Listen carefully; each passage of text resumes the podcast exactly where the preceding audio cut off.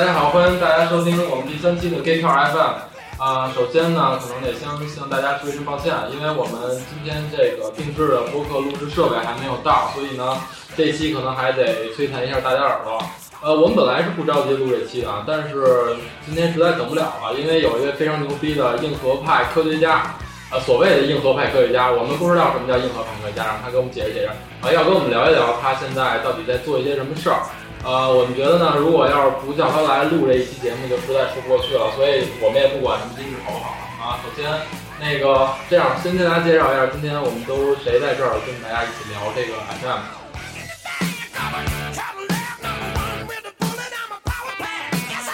呃，首先是我，我是 C 的，然后大家做一下自我介绍吧，从从从这边开始。大家好，我是张米。哦，大家好，我是啊，我是不是抢你话了没有没有没有，？OK，我是陈正民，我是传说中的所谓的硬核派科学家。这是我的签名。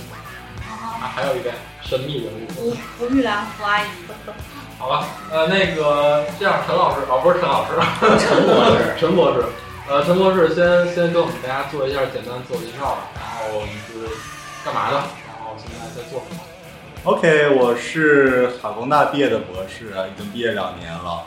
在这两年中是完全几乎完全没有工作，我一直在想办法做一些高科技方面的创业。一年前我开始啊、研发一款电机，然后很幸哎，运打断一下，其实我们在问你三围和身高哎，还没问到干嘛？你这是干什么还是想干谁？是吗？是吗？好吧呃，，先做一下简单自我介绍。对对对对。好吧，啊，还是说还是说，这样三维身高大家能看着，大家帮我报下料就行了。这个我说，呃，说的太好，你们观众们都不信啊。这样 就说我做什么吧。一年前开始做电机，然后特别特别幸运的九死一生的这个项目终于做下来，做到上个月还是上啊，做到五月五月五月初，终于把这个电机做出来，电机做出来了。然后五月末这个测试结果出来了，这个电机现在是市场上无论是国内还是国外，的功率密度市场最高的电机。它的功率密度是特斯拉用的台湾电机的一点二二点五倍，是宝马最新公布的 i 系列电动汽车用的电机的一点六倍。它的功率密度是四。然后接下来的话，我们可能会有一系列的中试以及与车厂联合测试的行动。那么啊，这是基本上我的现状啊。哦，对了，我是哈工大毕业的，我是航天自动化专业的，航天人对。好，呃，那您叫什么？哦，我叫陈整民，拯救人民，这是我姥爷起的，别吐槽我。嗯，那那其实我我挺挺挺好奇，就是您是哈工大毕业的博士是吧？嗯，您学的是自动化，对。啊，那您当初是怎么想到要做一款这样的电机呢？事实上，我当时啊，因为很很奇奇奇特的一个一个项目，我跟了一个团队，团队在筹划去做电动汽车产业。然后我作为团队中唯一的一个科技人员，既负责写各种文章稿件，然后其实我在，我以为我是唯一的科研人，所以我在做真正的科研，我在做调研，然后我了解了一下关于电动汽车整个系统里面各个技术点，然后归纳一下，我觉得其中一些可以做，甚至就是只有只有我的情况也可以做，而且会产生巨大的商业价值。嗯呃，包括能源和动力这方面。然后当那个团队解散之后，呃，当然了，我就开始流落街头了。呃，那时候一个同学建议，哦，那个之前你跟我说那个电机项目，你做一下试试呗。我说行，反正也不难，因为两个月交活儿。我做了一年，这九死一生做出来了。哎，你刚才说你学的是那个航空这一块，航天对，航空航天嗯，那是不是这样？电机其实在航天行业里面也都是有很重要。非常重要，所以你可能就是在在你的学习期间很大一部分人研究这些。啊、是的，是的，我的专业是自动化，嗯自动化做的事的话，基本全都是系统级的项目、系统级的设备，就是你看到最最后一个复杂的转台也好、平台也好，或者是各种伺服、机械手，这个是自动化人或者自动化相关的这样一个领域去做的。然后其实是我们是用户，我们是采购电机，我们采购过山尺、高精度传感设备，我们采购结构，然后我们可能设计系统，然后去实施其实我们应该是总体设计师这么一个专业。然后其实我们一直在呃，在我之前的角色里面，我是采购电机采购者，所以我对于使用者对于电机的性能的要求特别清楚，因为本身我就是使用者。也就是说，当这个电机做完之后，我乐了。也就是说，这个这个电机用在精密加工、机床、机器人，甚至是航天里面，它是最合适的。现在就想到我们之前接了一个项目，千万级的。假如用了这个电机的话，那时候我找不到。那时候再找的话，是最买的是最好的是啊，美国的美国的那个电机。那么现在想的话，啊，那个也死重，那是最轻的电机了，而且死重。假如用了这个电机的话，死重是多重？啊，那个电机呃，假如用我那做的话，我只用了四分之一的重量就搞定。所以它那么重的电机，导致我整个机械设备都特别沉重。因为电机重的话，你那个呃机械结构就重，机械结构重的话，整体就重，整体重的话，电机需要更重才能推动这么个结构，所以导致这个成本超高。假如我那时候就能用有有自己的电机有这样的产品的话，那么好了，我可能会节约大概是两三百万的这么个成本。所以，嗯，所以这个在航天领域面还是比较。一个产品就可以解决两三百万。对，一个千万级的千万级的项目。那你简单的介绍一下你现在做的这个这个程度。OK OK，啊，现在我做的是一个样机啊，这个样机的话，我们是验证一下这个电机原理，那么它的尺寸和功率都可以定制。就说它本身这个小电机是一个啊，我的研发代号管它肉夹馍。是啊，我研发的都比较 Q，而且。是你每天都要吃肉夹馍的时候研发出来的？也都不是了，肉夹馍只能幻想一下，我吃的是沙县。啊。啊。呃，因为当时就是哦，发现这个电机设计出来超小，很小很小的，也不至于肉夹馍那么大。它的那个直径是呃一四八毫米，接近十五厘米，然后它的厚度是六十毫米，就是六个厘米，这么大一个东西，那好，应该是一个大巨无霸汉堡。大号肉夹馍。大号肉夹馍，对，大号肉夹馍，得够我吃一顿的了。啊，这么一个东西，哦，它的重量是二点四公斤，二点四公斤，它的功率是十二千瓦。我在设计的时候，它功率设计的是十点十点八千瓦。这个十二千瓦大概是一个什么样的概念？啊，我们可以去水泵市场去看一下这样的电机。十二千瓦的话，八成是一个我看看啊，很难说，一个电脑机箱那么大。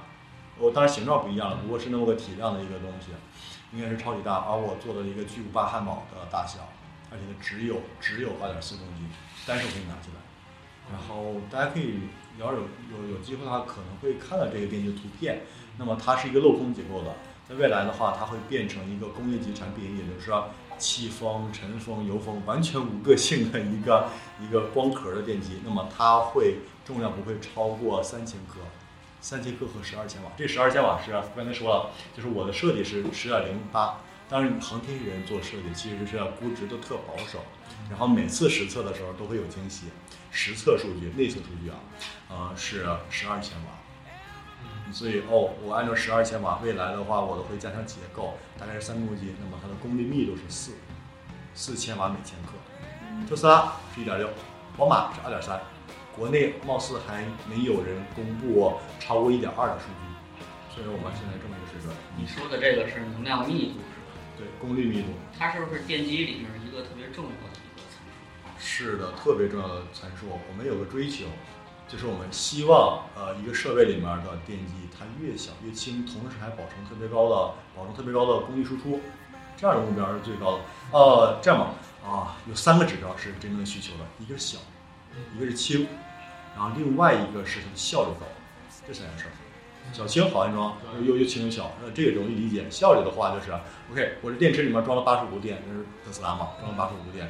假如用这个电机的话，哦，里面大概有百分之八十五的电能用作移动了，然后另外百分之十五或者是二十全变成热了。然后你变成热了，电机你变成热了，这个热被浪费掉了。那你为了散散这个热，去为了冷却这个事儿，你又会浪费几度电在这上面。那假如你采用一款。功率呃效率是百分之九十七点五的电机是什么样的？只有百分之一点五被浪费掉，所以哦差距大概是就是浪费的差距大概是十倍。另外一个这里面需要去散热的这个能量几乎微乎其微的，非常非常小。所以哦你应该是得到这么一个产品，它既轻，然后它既小，非非常方便安装。另外一个它会延长你的续航里程，所以它是这样一个产品。另外一件事儿，另外一件事大家都忽视了。当这个电机变得同样的功率下，它变得又轻又小的时候，它的材料用的更少。材料用的少的话，意味着成本更少。虽然功率有有点复杂，呃，就工艺有点复杂，加工它比较费事，但是这个事儿我是自动化的，我做自动化工艺是我的特长，电机不是。好吧，最难的事儿对我来说已经过去了，剩下的事儿我会把这个东西的制造，制造过程会变得更加快捷，更加自动化程度高。啊、现在说呃另外一个事儿就是关于材料这件事儿，省成本是一件事儿，另外一件事儿，电机有这是永磁永磁电机，永磁电机永磁是稀土，稀土的储量是有限的，稀土是战略储备。在无论是中国也好，美国也好，都把这东西算得越来越紧了。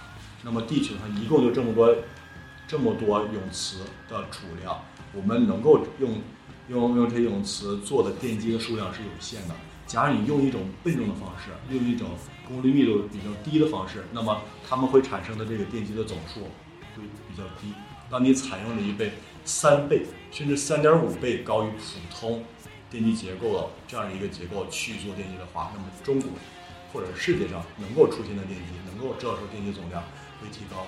我们都说节约水资源，水资源是可以循环的，太阳光、投能源是可以循环的，永磁这东西有数的。那它是交流电吗？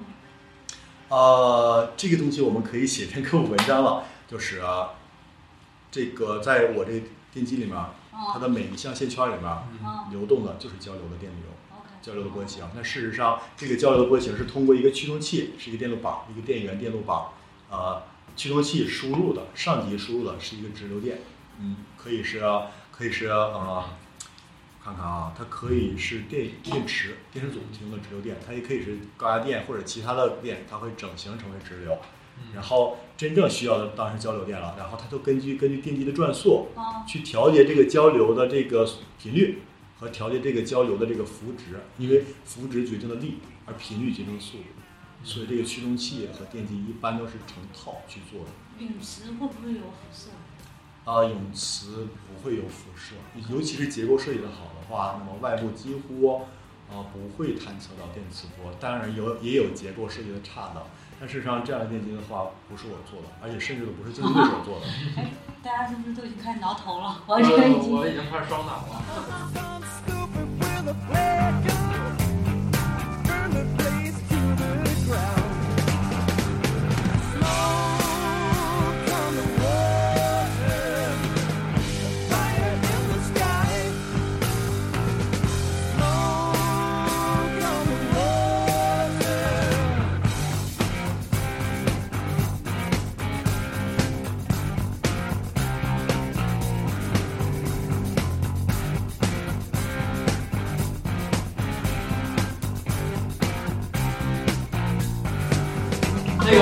回到刚才那话题，您说电机有三个很重要的点：小、轻，然后效率高。嗯这样，我我一个一个问啊。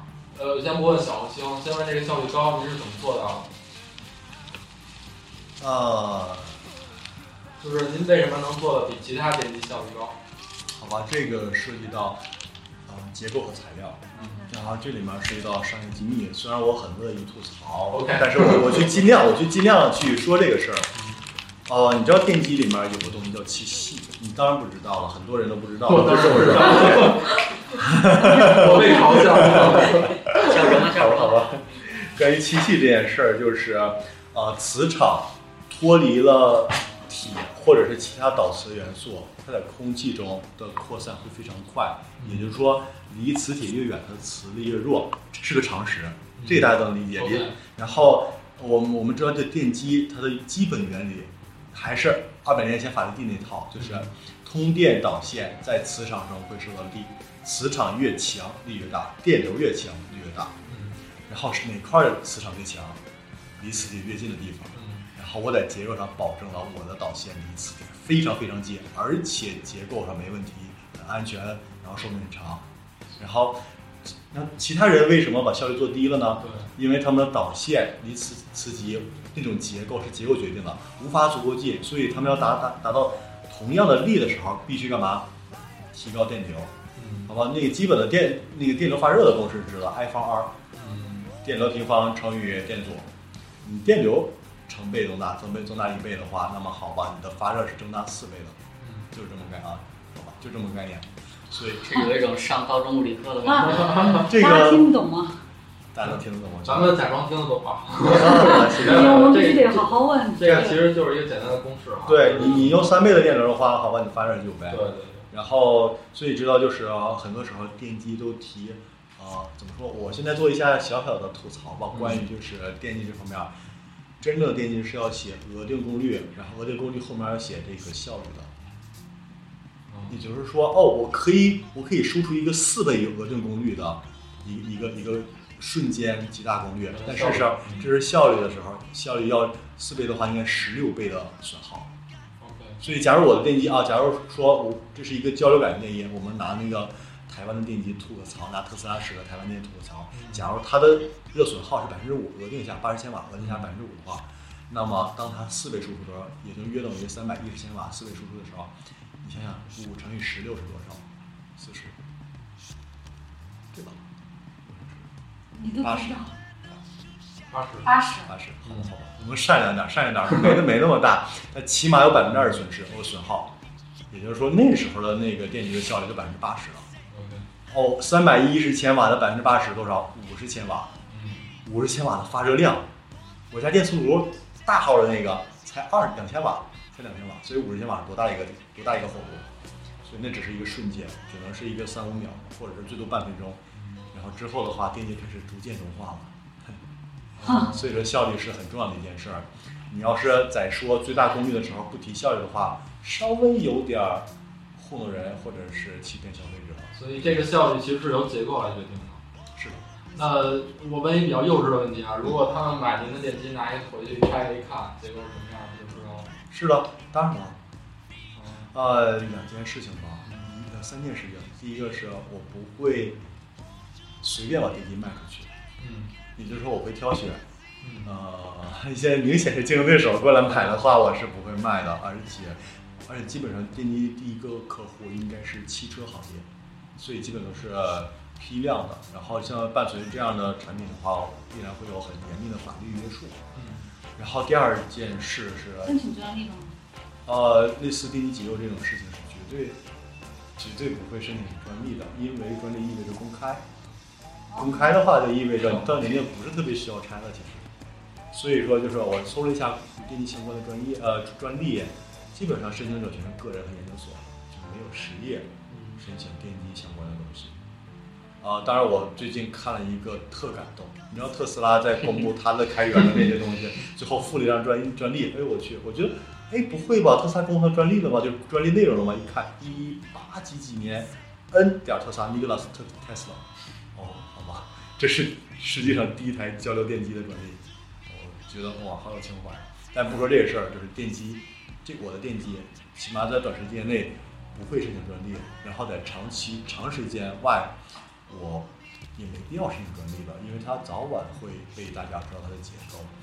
但是我会一直在电机这方面进行更新，它会变得越来越好。嗯所以你们看的可能永远是两三年前的技术这个事儿。然后另外一件事儿不用担心的，也就是，把，电机的结构弄明白了，然后是一码事儿，然后按照这个结构重新做出来一个，这是一个工艺东西，你能能明白但做不出来。就像我看教科书，但并不明白，并不能做出教科书里面记载的设备或者工具。另外另一码事儿，你做出三五件儿在实验室或者一个研究院，你一年出个三五件。和你一年出十万或者一百万台是另外一码事儿。就是这个，就是一个是从理论到实践，第二件事儿是从实践到自动化生产。你现在电机可以自动化生产吗？我现在电机化呃电机有整套的自动化方案，那个具体的生产的话是需要根据这个方案做自动化设备。嗯但是你知道我的专业是什么？其实对我来说难的事儿已经过去了，我的特长在这面。呃，你你要是谈到自动化的话，就像我说哦，之后会提到一个话题，关于创新的事儿就是没有人会像一个疯子似的，一个人把一条龙全都干了。我不是说在篮球上一个人打五个位置，我说在足球上一个人踢十一个位置，这么疯狂的做，是没有这样的驱动力的。所以呃，这么说，我做到现在，我已经把自动化工艺搞定了。而放到机构里面做的话，哦，我是一个电机研究院，然后我掌握掌握这种工艺了，但是手工工艺我需要做自动化，所以我会联系，比如像 ABB 这样的企业，或者说像沈阳或者是北京这样的自动化企业，我们先谈个合同吧，谈合同方式，然后我们开始设计，然后我们开始验证，大概三年到四年过去了，嗯，我们终于可以开始试生产了，我有这样的这样的时间壁垒嗯去做这事儿，因为电机方电机这个销售的话，涉及到一个渠道、渠道和品牌，所以在这段时间内的话，我们可以跑得很远。事实上，我们做的这个壁垒不只是时间壁垒，也不只是我们电机一直在更新，我们要做的其实一整套的涉及到电机和驱动器和控制器，甚至智能控制，甚至能源均衡这方面的一整套解决方案。可能最后到最后的话，我们卖的时候是特别贴心。比如说，当我还在研研究所的时候，或者学校的时候，我要做一个整体的系统的时候，我我我我从陈哲民博士的这个企业里面采购的是电机加驱动器加控制器，最后我只要需要需要简单规规定一下运动的方式就 OK 了。很多事儿我就完全不用做了，我会提供这样的方案。也就是说，那时候电机电机厂商跟我们也不存在竞争关系了，我们我们往更上游的地方跑了。嗯是更下游。总之是开始产生差异了，就我们是一个超级贴心的 一个一个方案提供商。嗯，那你是想把自己定位定位成方案提供商，还是未来你也会造电动车？电动车这个要符合中国的国情。一开始我做，我跟着之前那个没成的那个团队，那时候我的心没成，就是没做成的那个汽车、汽哦车团队。是没成。OK，OK，有点有点提也不管。有时候跟那个那团的时候，我心我那时候我说过一句话，嗯，我的第一辆车是我自己做的，我这人碰巧还是一个硬骨头，我说话从来算数，所以我的第一辆车会是自己做的。不管 不管它是不是不管它是不是 有品牌的？也不至于了，它会是一个女生。不管它有没有品牌，但我肯定会做一辆车出来。呃，你之前那个项目叫肉夹馍啊，挺好玩。下一个项目，下一个两年规划叫火箭车。啊，然后这个车可以管它，它的学名叫电动汽车动力系统验证平台。事实上是四个轮子加一底盘，加一电源管理器，加一个中控系统，然后再加上一个驱动器，加一个电机，加上传动系统，加上操控系统，加上一些基础的控制控制算法。我做的其实就是一个车。其实刚才我念到的一些事儿，基本就是一个车的，一个车作为车本身的全部。它没穿上衣服，它没穿上十七寸显示屏，它没没做上语音交互，它没盖一盖车壳，那它就是一个车的本身了。这其实据我理解，可能您是对电机啊或者这方面非常专业，但其实作为一辆车来说，它尤其是行驶这一套系统，它更注重的是安全和稳定。在这方面您有有相关的建议吗？是的，从技术上来说，电机做成如此之高是很难的，但是你要做出做出来一辆车的话是非常简单的。我们有很多，比如中央十台的科学探索频道，哦，哪位老农民伯伯又焊出来一个，我都不说电动汽车这很 low 了，都焊出一个直升机或者焊出一个潜水艇，这种事情经常发生，就是改装出一辆车是很简单的。让它走起来应该挺简单。很简单一件事儿。所以说，车的重点不在技术，车的重点在安全性和成本。嗯，所以，哦，我的我是航天出来的，然后我之前经历的机电机电一体化项目的，无论是验收指标也好，还是使用环境也好，都是几乎是惨绝人寰的。哎，那你那同学他干嘛呢？为什么呃没有都像你这样做？，OK，这是另外一个话题了。啊，我的同学都在研究所或者国企或者留校或者是出国，基本上大家都找了一个铁饭碗或者是各种事业编、企业编这样的一个地这样的东西了。然后对于我没有进入二三五八院，我们老师也是有他的想法的，不是特别特别喜欢我的想法。然后前段时间还在给我发信息说，快两年了，那个快变成盲流了，赶快找工作吧。因为应届毕业生是两年之内嗯，是应届毕业生，所以哦七月份是我毕业的月份，所以快了。哎呦，好吧，还有十天，我就是盲流了。所以要么是盲流，要么就是企创业者或者企要业家不就是盲流，要不就是流氓。也不是啊，也不是啊。嗯，他要是，他要他他他想做成中国的钢铁侠。好吧，其实说实话，我觉得我们今天就是前面这一段都在介绍你现在在做的事情以及你的产品。嗯那那么我们今天的主题是硬核科学家，这个也是我在跟你交流的时候，我们就是你提出来的一个点，嗯，然后我觉，得非常有意思。那其实我特别想知道什么叫硬核科学家？好嘛，对对对。好吧，这样，就是一开始提这个 hardcore scientist 就有点 rock and roll 的意思，嗯，对我的手已经做成那种 demo home 那那种感觉。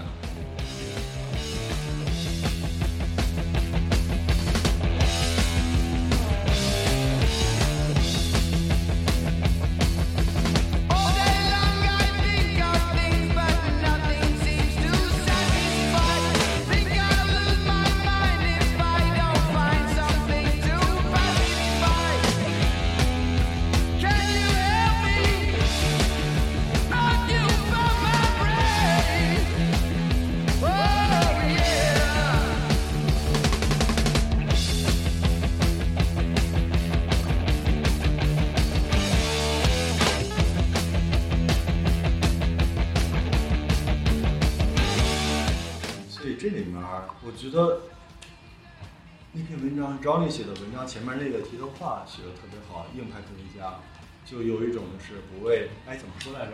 你记得吗？呃，追求极致，啊，就我特别想想做创新东西、高科技东西，然后从来没有东西，然后想竞争力、竞争欲望特别强。我想第一也好，或者第一次也好，就这样的东西总是在我脑子里面想着。嗯然后我知道了，就是我到无论到任何一个机构，企业也好，研究所也好，学校也好，我是无法随意立项去做自己喜欢的事儿的，所以我出来了两年没工作。我说这里面体现了哦，为什么硬呢？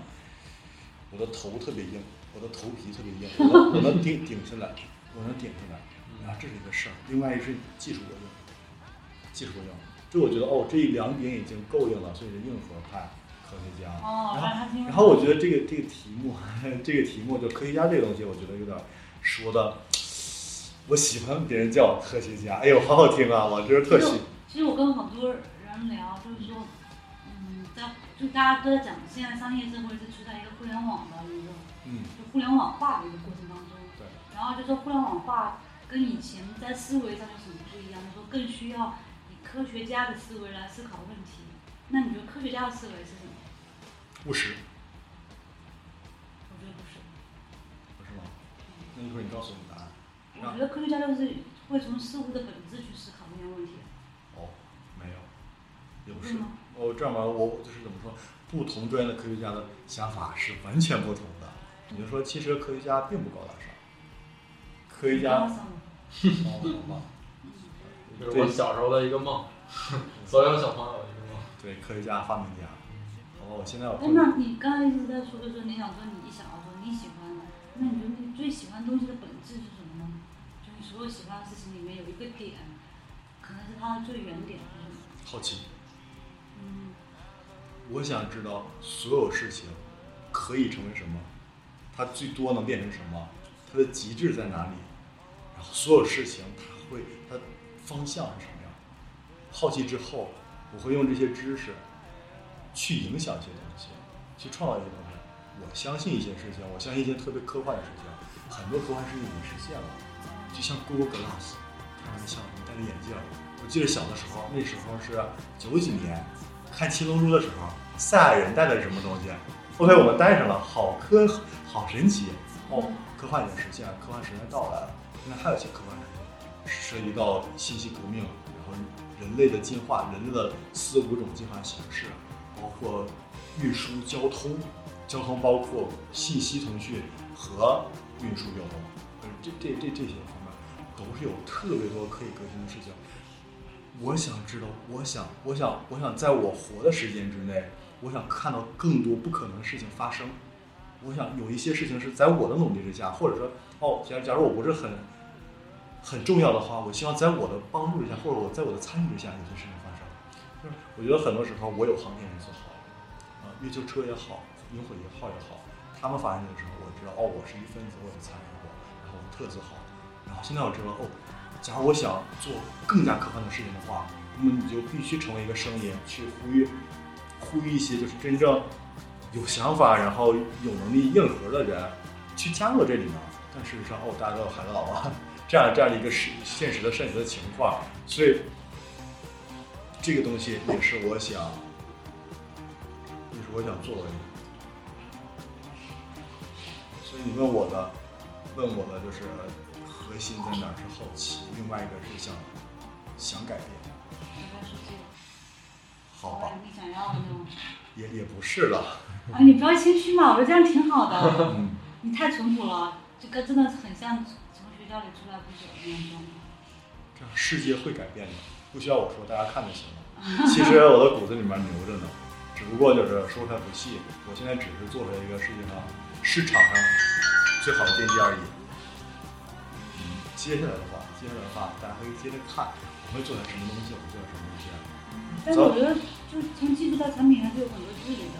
嗯比如说啊，呃，就是我有朋友，就是前阵子去美国，就是去看那个康宁，我忘了叫康宁。玻璃。对呀、就是那家公司，他做了所有一切就是玻璃上可以创新的但好像是他并不知道怎么用，就扔在那儿。然后他说，他跟他跟那他们老板就说，哎，那个你可以随便进那个去看，看你们需要什么。他说你没有想法，很好，就是其实有很多东西他们不知道怎么产品化，就我说从技术到产品其实是有距离的。对于这一点的感觉，我觉得可能你怎么样来呃，看呢？这样就是这个事儿从研究生时代开始就基本上我能说的事儿的话，就是我我本身的事儿。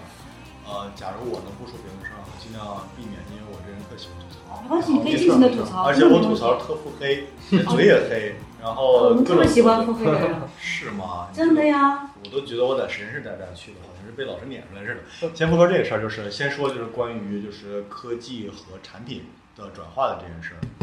嗯，科技，我们实验室做科技的，然后我经常就说，哎呦，老师你做的这个这个设备，完全可以卖给一百家，但是让你知道研究所做事儿，一件儿就做一件儿，一一个项目一个需求就做一件儿，完全没有可复制，没有说改改改参数，然后去做一个标准性的产品，从来没有，各种浪费，严重的浪费。哦，这东西我看着挺心疼。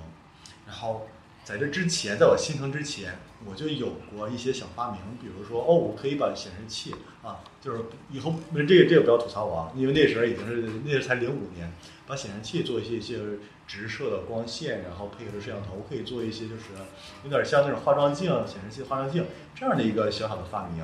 那时候我才二十几岁，所以不。但是之后的话，就是随着读博，我们好多产品都没有就是进行项目吧，项目的结果都没有进行量产化，超级浪费。我们老师建议，建议了一次，建议了 n 次，然后后来想想，哎，算了，别说了，没啥意思。也就是说，在学校里面，然后这种高科技人才和成成果密集的地方，大家的产品意识和市场意识超差，超级差。因为这个环境，这个环境对大家的需求是什么呢？你们完成任务，然后你们按时递交报告，你们要排队去房子和支撑，所以然后家里面还有孩子和老婆，然后你要定期去出席会议，你还要授课任务，所以产品意识啊，我当然有了，但是你得等，等我退休之后再说吧。然后退休之后的话就，就就 就就再说吧，这样的，所以是的，很多科研工作者在这环境中成长大的，所以没有那么强，没有那么强烈的这个产品意识，也没有那么大的市场意识去将科技成果产品化。事实上，我认识一些就是师兄吧，师兄一类的，或者是就是前辈一类的，就是博士，然后他们因为已经工作这么多年了，然后手里面有技术积累，然后也想兑现，因为你知道，就是在国企哈，在研究所上光，因为那种工资是没法比的，跟就是正正经经在外企里面干是没法比的，所以大家都有这个经济压力，然后都说，哎，我这个技术怎么想法把它变现，然后我们整个公司，然后去去炒炒概念，嗯，就这么一套，然后对大家来说就是想做产品很难，为什么？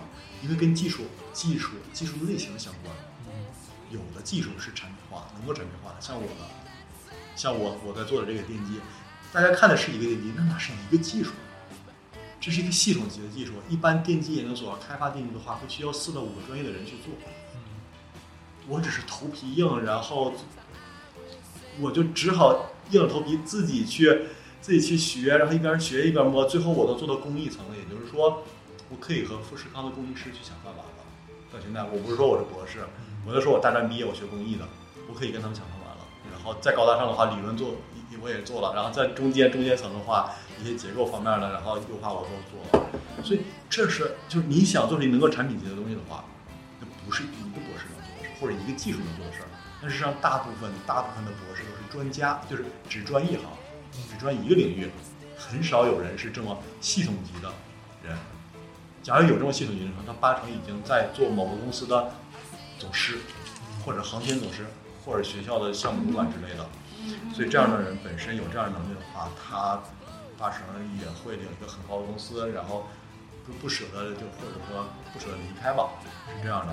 我觉得这个也是全球的情况差不多。你看，嗯，像乔布斯也好，像微软的微软也好，他们最早也都从失失落实验室里面看到了很多东西，然后偷师过来嘛。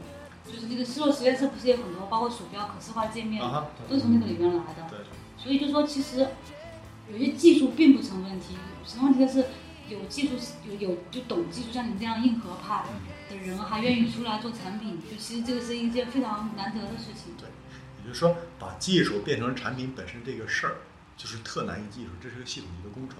就是很少有一种技术，哪个技术单一的这个技术就能变成一个产品，这事儿少乎其少，很少有这样的产品是靠一个技术出出现的。所以说，这就限制了就是很多科研成果变成产品，也就是说，一个成果是不够的。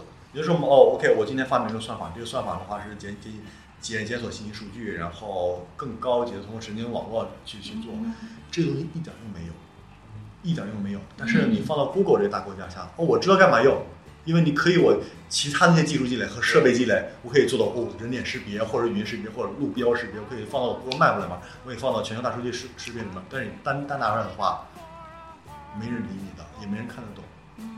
嗯然后像这样这样的一个大机构，Google 这个大机构充满了工程师和科学家，他看东西，他有足够的人去识别这个事儿，他大概有一百个专业的人，然后他其中有三到五个人能识别这个事儿，能为我所用，那么很幸运的这个技术被选中了。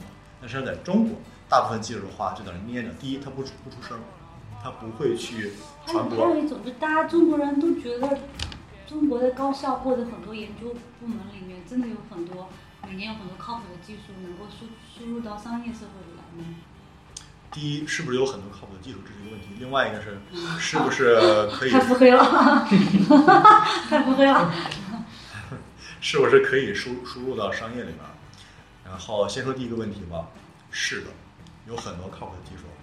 然后话说回来的话，我跟你说不靠谱的更多。嗯，但还有就是我们不在乎不在乎没用的，我们只在乎有用的，有用的足够多。但像我说，这是有用的话，你得非常系统级的人物才能看明白这东西放到哪个领域能产生最大的经济利益和产品价值。嗯所以缺的是这个人，缺的是。你刚好是，啊，对。哦，另外一个事儿就是转化这个事儿了，就是转了转化了的，八成不一定是最好的最好的技术或者合适技术，然后转化出来的这个产品和企业也不一定是靠谱的企业。我们经常有很多新闻，画房子画地，然后科技园儿，嗯，然后就是个新闻嘛，然后就变成旧闻了，然后就没了。哎，你觉得像你这样的年轻人，呃，说实话，就陈陈陈博士，他他说他还没当老师，是个博士，还以为当陈老师。没没带着。确实是那种看上去很年轻、很有活力，而且又高又帅的那种类型，跟我们想象的科学家完全不一样。我就想说，像你这么有活力的科学家，其实在你身边多吗？没有，没有。那没没有没有，我没见过，啊，我没见过像你这么帅 那那那我太谦虚了，这么说是真的很谦虚。不是这个意思，别误会。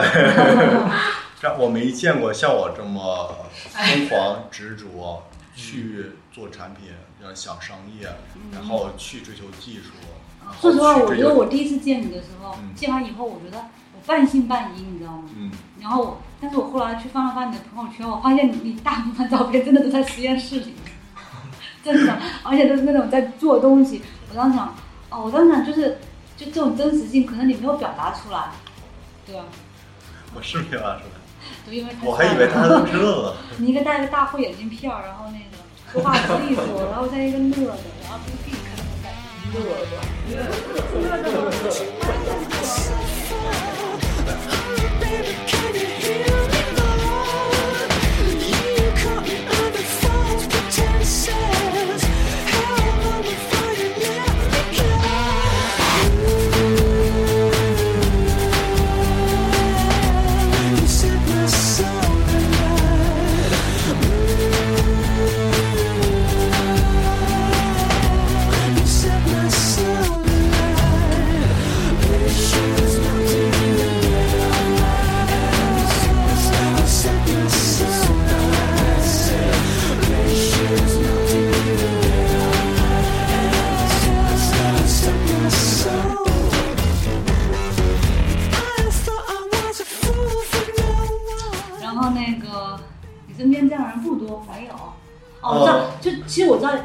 躁动，但是没有去行动，对吗？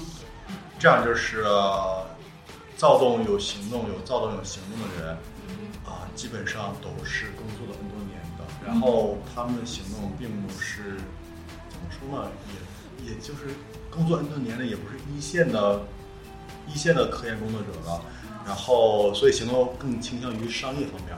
但是呢，就是博士这个圈儿，他接触的商业并不是说国际的或者正常运营或者那种那种特高大上那种商业，基本上就是那种感觉像。那我们先跟哪个矿长的儿子、二儿子先聊一聊，然后弄点钱，我们一起挣个整个公司，然后想办法把它整成市啊，就上市。另外一码事先把钱弄起来，我们整点什么东西，就是这么个就是比较 low 了，就是就是听着一点也不高科技、不高大上的这么一个行动，就是因为博士，即使工作 N 年的话，就是在这个在这个产品也好，在这商业也好，他这方面的这个知识的，呃，确实毕竟不是安利。他可能积累的人脉也是比较有限的。对，他是他想把这东西商业化，也不知道。那你没有这样压力吗？就是比如说，就像你说的什么分房啊、结婚啊、生子啊，你没有这样的压力吗？这样压力是客观存在的，然后我体不体验它是我主观 主观决定的。对对对，在这里我们我们刚好说到这里，我觉得大家就是我们跟陈正明 g e e k a 跟陈正明也想发起一个，就是一个一个一个一一个事儿吧，就是未来希望有更多的硬核科学家，就以陈正明为代表，可以加入到这个行业当中来，把自己真正的想法和自己的激情能够释放出来，而不是在你就是风华正茂的时候生活像个老年人，对吗？我是这么说，会不会有人打我？也不会了，我长得很年轻的。另外一个，我我生活像一个正经的屌丝，所以 正牌屌丝，杀千万年。另外，其实你刚刚也说到了，就是你的技术以及你你要就是你的技术围围墙。但其实像 Tesla 这样的公司，它已经开源了。嗯，就这件事情，我觉得对你有启发，或者说你对你来说最有用的点在哪里？哦，这样就是我在很不是很早了，有点吹牛，但是我在我已经想一段时间了，Tesla 会公开一些东西。会吗？会允许一些东西。这样，像他所说的，OK，我特赞同，而且就感觉好像他在说我的话，我感觉他在做我的事儿，明白吗？OK OK，我？们嗯，我们理解了。那就是他说就是，真正的对手不是其他的电动汽车的厂商，啊，真正对手是汽车传统汽车厂商。其实真正对手还不是传统汽车厂商，真正的对手是市场。啊，就是假如市场不认可你的话，那么，假如市场倾向传统汽车厂商的话，传统汽车厂商当然会做传统汽车。假如市场更需求电动汽车的话，汽车厂商当然会转电动汽车。很多包括奔驰和宝马和大众，早从 N 年前，我是说不是说五年前、十年前都有好的电动汽车构架和技术。嗯，早都有了，一直在屋家里面猫着呢。为什么？假如我推地的话，我干嘛冒这风险呢？因为市场不接受，各种什么充电也好，电池方面都不成熟。然后，然后假如假如它假如它碰巧还获利了，岂不是打击我的那个传统的那个电呃汽车的那个生产线嗯和那个已经建立好的市场渠道？所以这是很蠢。对，所以说，呃，Elon Musk 说我们对手是传统汽车厂商，然后我觉得可能在想的是我们对手是市场的思维，所以他会哦，我的我的个人魅力和我特斯拉的这个魅力是很棒的，然后我们又有这个领导力，但事实上我们会需要同盟去做这个事儿。嗯我是领跑的，所以我不是特别怕。然后现在现在门门这个这个这个门槛在哪儿？一个电池，嗯另外一个是充电充电桩的标准，嗯没别的了。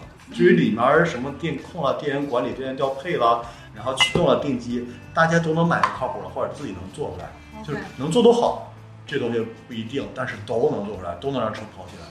关键是老百姓买了这车之后，电池多贵。嗯另外，老百姓买这车之后上了充电，嗯这是关键的。他靠一个人，这这两家公司的力量和 Solar City 这两家公司的力量，嗯在美国的南呃东西大关线上插满了小小桩子，嗯这靠一己之力。接下来呢，整个世界市场倾向于亚洲的 东部是咱们这边儿，所以说接下来的话，他会他要攻征服这个领域的话，他想在中国产能干的话，那就需要中国政府支持，好吧？那是你说你们是不是亲儿子？你们连一点关系都没有，中国支持肯定会，每个地方都会支持地方品牌，更别提一个外来洋品牌。但是他想做这事，他想把这盘子搞大，他想把电动汽车搞大，怎么搞？哦，我在这个充电这方面，我有特别高的优势。这个技术谁能做出来，关键是标准不统一。假如我提供一个免费的方案，然后这个方案经过了 N 年的呃，好像三四年的测试，在美国一点问题没有，这是个成熟的方案，这是个免费的方案，然后这个东西还碰巧公开，我们随便用，我们会用哪个？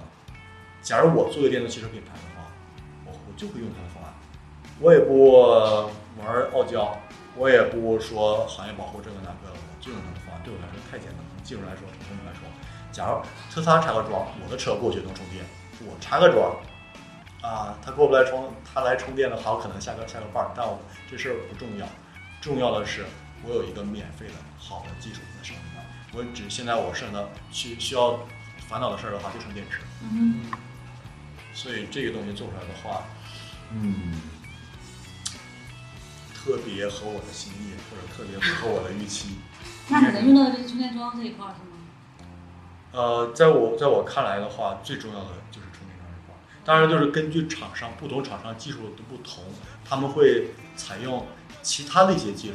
嗯比如说，呃，我们可以举些例子，一个纯新的品牌，我是说，哦，他在这省里面刚拿下的这样指标，在这省里面本身没有任何汽车的这样的品牌，然后某一些大的本地性的就是龙头性的企业，它它就办下来这个这个这个准生证了，然后它在技术方面一穷二白，连个科研部门也只是个牌子，那么他会用谁的技术？现成的技术，成熟现成的技术。那么对他来说，哦，哦，他和特斯拉形成了一个特斯拉的这个这个产品路线，就走到他的里面了，或者是技术路线，或者这个布局走到他的里面了。然后像那种就已经有特别高的积累、特别大的积累，哦，比如说我们举个例子啊，我不是特别清楚啊，举个例子啊，北汽，嗯，好吧，它有成熟的电控方案，或者现成的电控方案、驱动方案，然后电机也有特别棒的供应商了。对他来说，哦，我就差一个充电桩能用好。然后现在我已经插了两万根，或者是二十万根，无所谓。但我我的计划是插两千万根。哦，我用你的技术，然后可能从成本方面，可能从这个兼容性方面，我这个这个认认知度更高。那好，对我来说的话，只不过是一些二十万的或者是两万件的这个这个反复，然后换换个换的话是其他方面或者是未来发展的那个更顺利一些的这样的考虑。所以我觉得这样的企业它会只采取充电桩，然后另外有些企业走得太远，陷得太深的话，就很难再拔出来了。话说回来，它很难拔出来的话，就是跟其他品牌、其他的企业就对了。对，所以它会挤出来，就好像是苹果和 Windows，那么感觉在某个时代，在我还我还懂事的时代，九零后有点不懂，我不是很清清楚这事儿了。所以 Windows 有没有时期，也就是说大家都在用，盗版也好，正版也好，大家都用 Windows。就是说那时候的话，你就是单挑了。就像现在的话，就是安卓和苹果这么这么一个局面，是吧？而且毕竟是你还不是苹果，就是你那个独独树一帜、陷得太深的没法转身的人，你还不是苹果，所以早晚的事儿。因为其实那个信息出来以后，很多媒体都发表了一些评论，然后我觉得还是就是身在其中，真正想要做这件事情的人，可能他他的角度和观点还是不一样的。